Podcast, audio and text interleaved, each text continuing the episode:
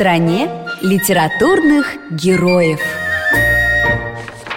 Нет, нет и нет. Это никуда не годится. Флинт, друг мой, возьми, пожалуйста, эту книгу и переставь ее на другую полку. Нет, не туда, правее. Я имел в виду левее. Здравствуйте! А что это вы делаете? Привет, Соня. Мы готовим выставку книг. Только вот Василий Андреевич сам не знает, чего хочет. Туда-сюда Куда ставить этот том? А давайте я помогу. Здравствуй, здравствуй, Сонечка. Ну, помоги, если хочешь. Конечно, хочу. Ой, а это что за куклы такие? А, нет, на полку мы не будем их выставлять. Как? Почему нет? Они же такие красивые Ну, что же, Покажете их на выставке? ну, если ты правда хочешь Но это не простые игрушки Да? А какие?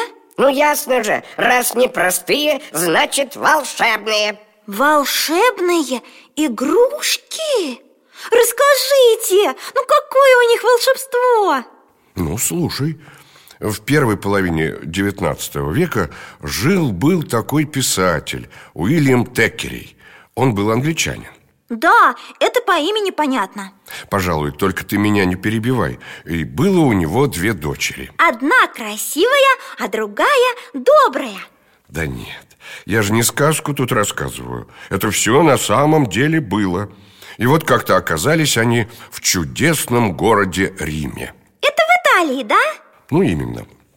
И провели они там всю зиму. Семья Токерея очень полюбила этот вечный город. Вот только традиции у всех разные, как известно. И маленьких англичанок очень огорчало, что в Италии нигде не найти бумажных кукол С которыми они привыкли играть у себя дома.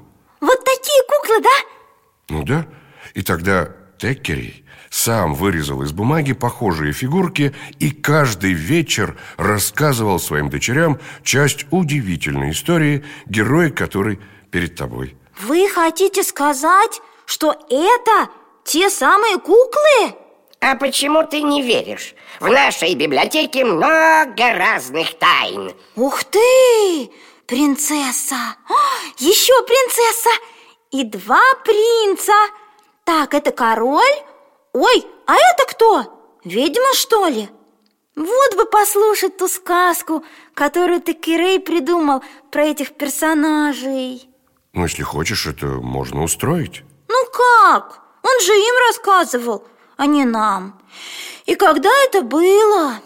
Как сейчас помню, в 1854 году Вот видите, так давно Сто лет назад Ой, даже больше Так, сейчас посчитаю Почти, почти 160 Ну да, нам повезло, что потом Теккерей записал свою сказку и издал ее. Издал?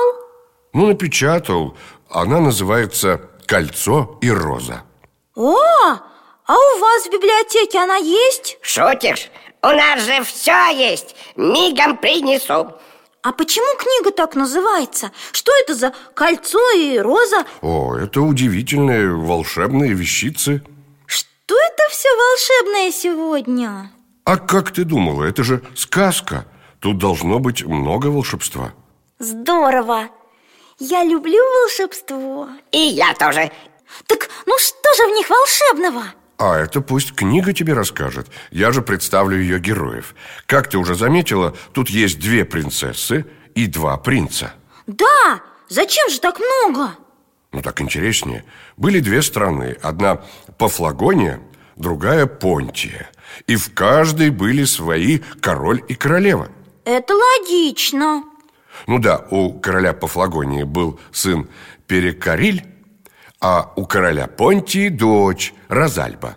Но потом король Пафлагонии умер, и трон занял его брат Храбус 24 Он был э, дядя принца, да? Да, но он захватил власть, отнял ее у племянника А дочка его была принцесса Анжелика Так, а еще один принц, вот этот Он где был? Сейчас, сейчас, не торопись Тем временем в Понтии один из подданных короля сверг его Ой-ой-ой И у нового короля Загробастала был сын, принц Абалду Вот так имена им придумали Загробастал Ну как еще назвать узурпатора? А как же принцесса Розальба? Что с ней случилось, когда этот Загробастал появился? Ну, она тогда была совсем маленькой девочкой И пока все оказывали почести новому королю Она сбежала И в итоге оказалась в Пафлагонии И так как она ничего не помнила и не знала, кто она Ее сделали служанкой принцессы Анжелики Как же так? Она ведь и сама принцесса Ну, что-то мы заболтались Не пора ли книгу открыть? Пора, а с чего начнем? Ну, с того момента, как поссорились принцесса Анжелика и принц Перекориль накануне визита к ним принца Абалду.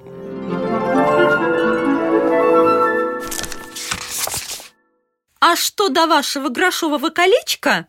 Так вот оно, сэр, ловите! И она вышвырнула его в окошко. «Но это же обручальное кольцо моей матери!» – вскричал Перекориль. «Мне все равно, чье оно!» – не унималась Анжелика. «Женитесь на той, что подберет его, а я за вас не пойду. И верните мне мое. Терпеть не могу людей, которые подарят что-нибудь и хвалятся. Есть один человек, тот подарил бы мне кое-что получше всех ваших подарков вместе взятых. Подумаешь, колечко! Да оно не стоит и пяти шиллингов!» Ведь Анжелика не догадывалась, что подаренное ей кузеном колечко волшебное, что если его носит мужчина, в него влюбляются все женщины, а если женщина – все мужчины. Ее Величество, мать Перекориля, отнюдь не была красавицей, и все же, пока носила это кольцо, вызывала у всех восхищение. А супруг ее, тот был прямо как безумный во время ее болезни.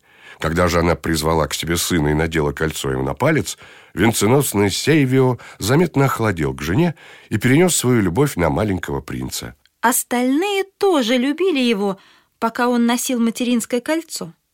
Но когда, еще совсем ребенком, он отдал его Анжелике, люди воспылали нежностью к ней, а его перестали замечать. Вот так колечко Что, хотела бы себе такое? Конечно! А кто бы не хотел? Эх, где такое кольцо найти? Ну, разве что у феи. Но фею и саму найти не очень просто. А в сказке Текерея она есть? Ну, какая же сказка без феи? Ее зовут Черная Палочка, и она играет очень важную роль в этой истории. О, я, кажется, нашла ее куклу Что же она сделала такого важного? Ну, во-первых, она была крестной обоих принцев и принцессы Розальбы Только на крестины принцессы Анжелики ее не пустили Во-вторых, кольцо и роза – это два подарка феи Постойте, а роза? Мы же ни у кого не видели никакой розы Ну да, чтобы ее увидеть, нам надо прочитать немного больше На какой странице откроем книгу? на той, где принц Абалду наконец-то явился в Пафлагонию. Все королевское семейство и придворные собрались в парадной зале дворца, ну, чтобы поприветствовать принца.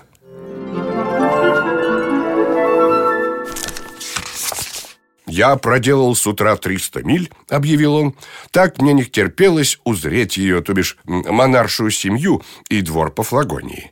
Я не хотел терять ни минуты и сразу явился перед вашей светлые очи». Стоявший за троном Перекориль разразился презрительным смехом, но августейшие особы были так взволнованы происходящим, что не заметили этой выходки. «Вы, милые нам, в любом платье, ваше высочество», — отвечал монарх. «Развороль, стул его высочеству». «У вас в любом платье царственный вид, ваше высочество», с любезной улыбкой вставила Анжелика.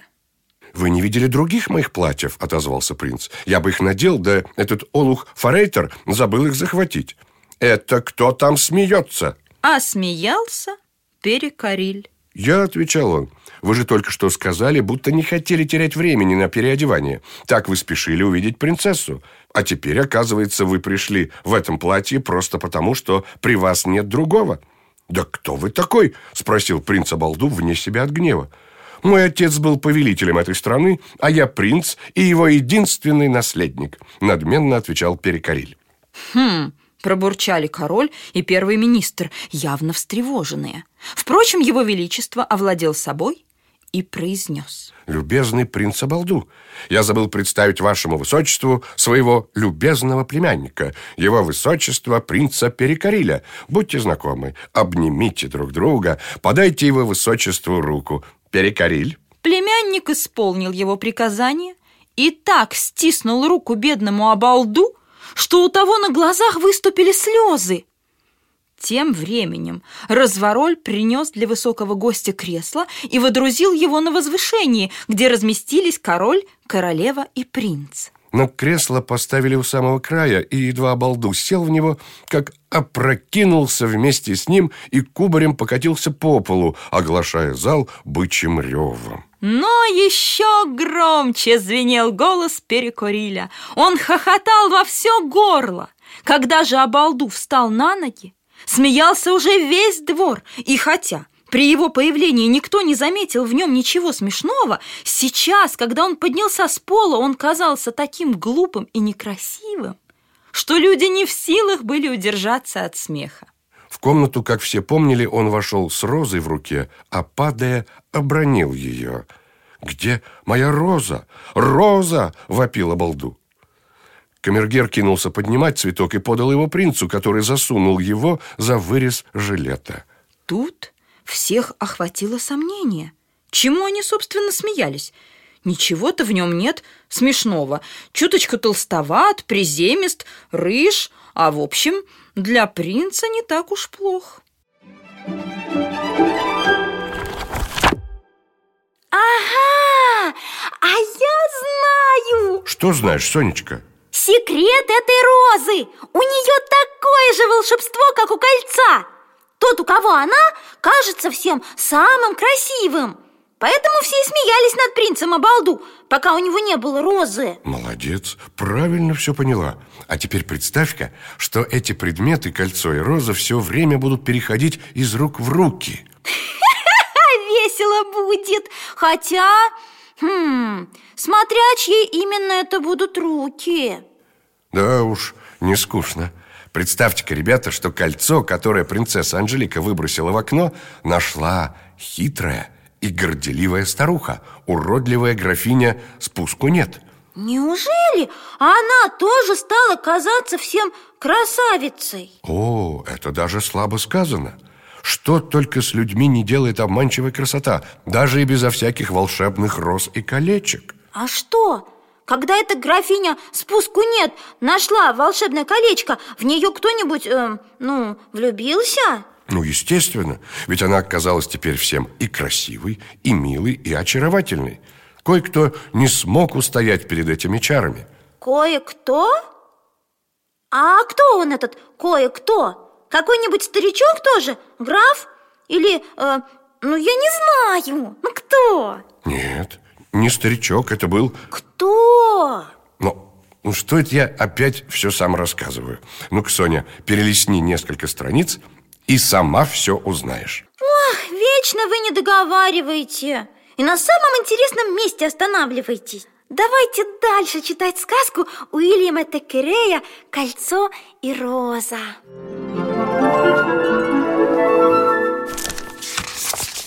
Обалду вошел в комнату, уселся у фортепиано, на котором аккомпанировала себе Анжелика, и стал фальшиво подпевать ей. Он опрокинул кофе, принесенный лакеем, не к месту смеялся, говорил глупости и, наконец, уснул и оглушительно захрапел. Однако и теперь, когда он валялся на розовом атласном диване, он по-прежнему казался Анжелике восхитительнейшим из смертных. Разумеется, эта волшебная роза принца Абалду поразила Анжелику слепотой. Впрочем, Анжелика не первая на свете приняла дурня за божество. Перекориль, конечно, сел рядом со спуску нет, чье морщинистое лицо приняло его все сильнее и сильнее. Он осыпал ее самыми неистовыми комплиментами. Подобный ангел еще не ступал по земле. Что? Старше его? Ах, пустяки! Он бы охотно на ней женился. Да, да, на ней и ни на ком другом. Выйти за наследного принца? То-то ведь удача!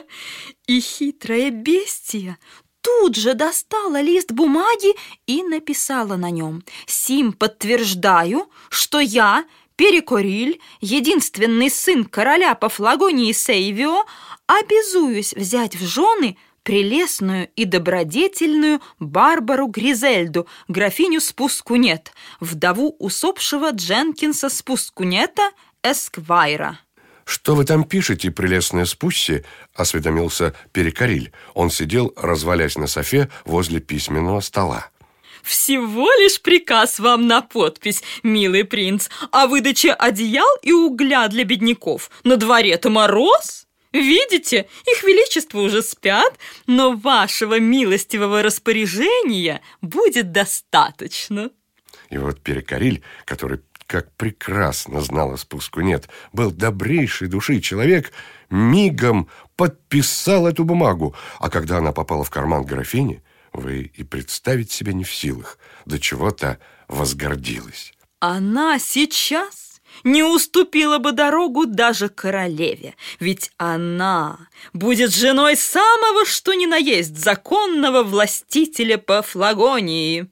А когда подали свечи, и графиня спуску нет помогла раздеться королеве и принцессе, она удалилась к себе – взяла лист бумаги и в предвкушении того дня, когда станет королевой, принялась выводить. Гризельда Пофлагонская, Барбара Королева, Гризельда Барбара Пофлагонии Королева, и бог ее знает, какие еще подписи. Ой, ну зачем же он подписал? Она его обманула. Это же нечестно так. Это всем урок. Никогда нельзя ничего подписывать, не читая. Запомнили, ребята? Да, мои родители тоже так говорят. Ну, когда я им приношу дневник на подпись. Эх. Ну что ты вздыхаешь? Правильно все твои родители говорят. А разве в твоем дневнике есть что-то, что им лучше не видеть? Нет пока, но мало ли, вдруг появится Ну вот тогда и вздыхать будем А сейчас у нас есть проблемы посерьезнее Хорошо, а скажите, а принц Перекориль женился на старушке? Графиня стала королевой? Что вообще дальше-то было? Ой, Соня, много-много приключений И... И мы о них уже не успеем прочитать но я возьму с собой книгу, потому что мне очень интересно, что же было, то есть будет дальше. Ну, конечно, бери. А если ребятам тоже интересно, они могут сходить в библиотеку и попросить там книгу Уильяма Теккерия «Кольцо и роза». Я уверена, многие так и сделают, потому что такие сказки всегда интересные. А теперь мне пора идти. Скоро урок, и если в моем дневнике появится запись о прогуле, хм, ну, вы сами понимаете. Ну, конечно, не опаздывай. До встречи, Сонечка. Приходи еще. Обязательно приду. До свидания. Всем пока. В стране литературных героев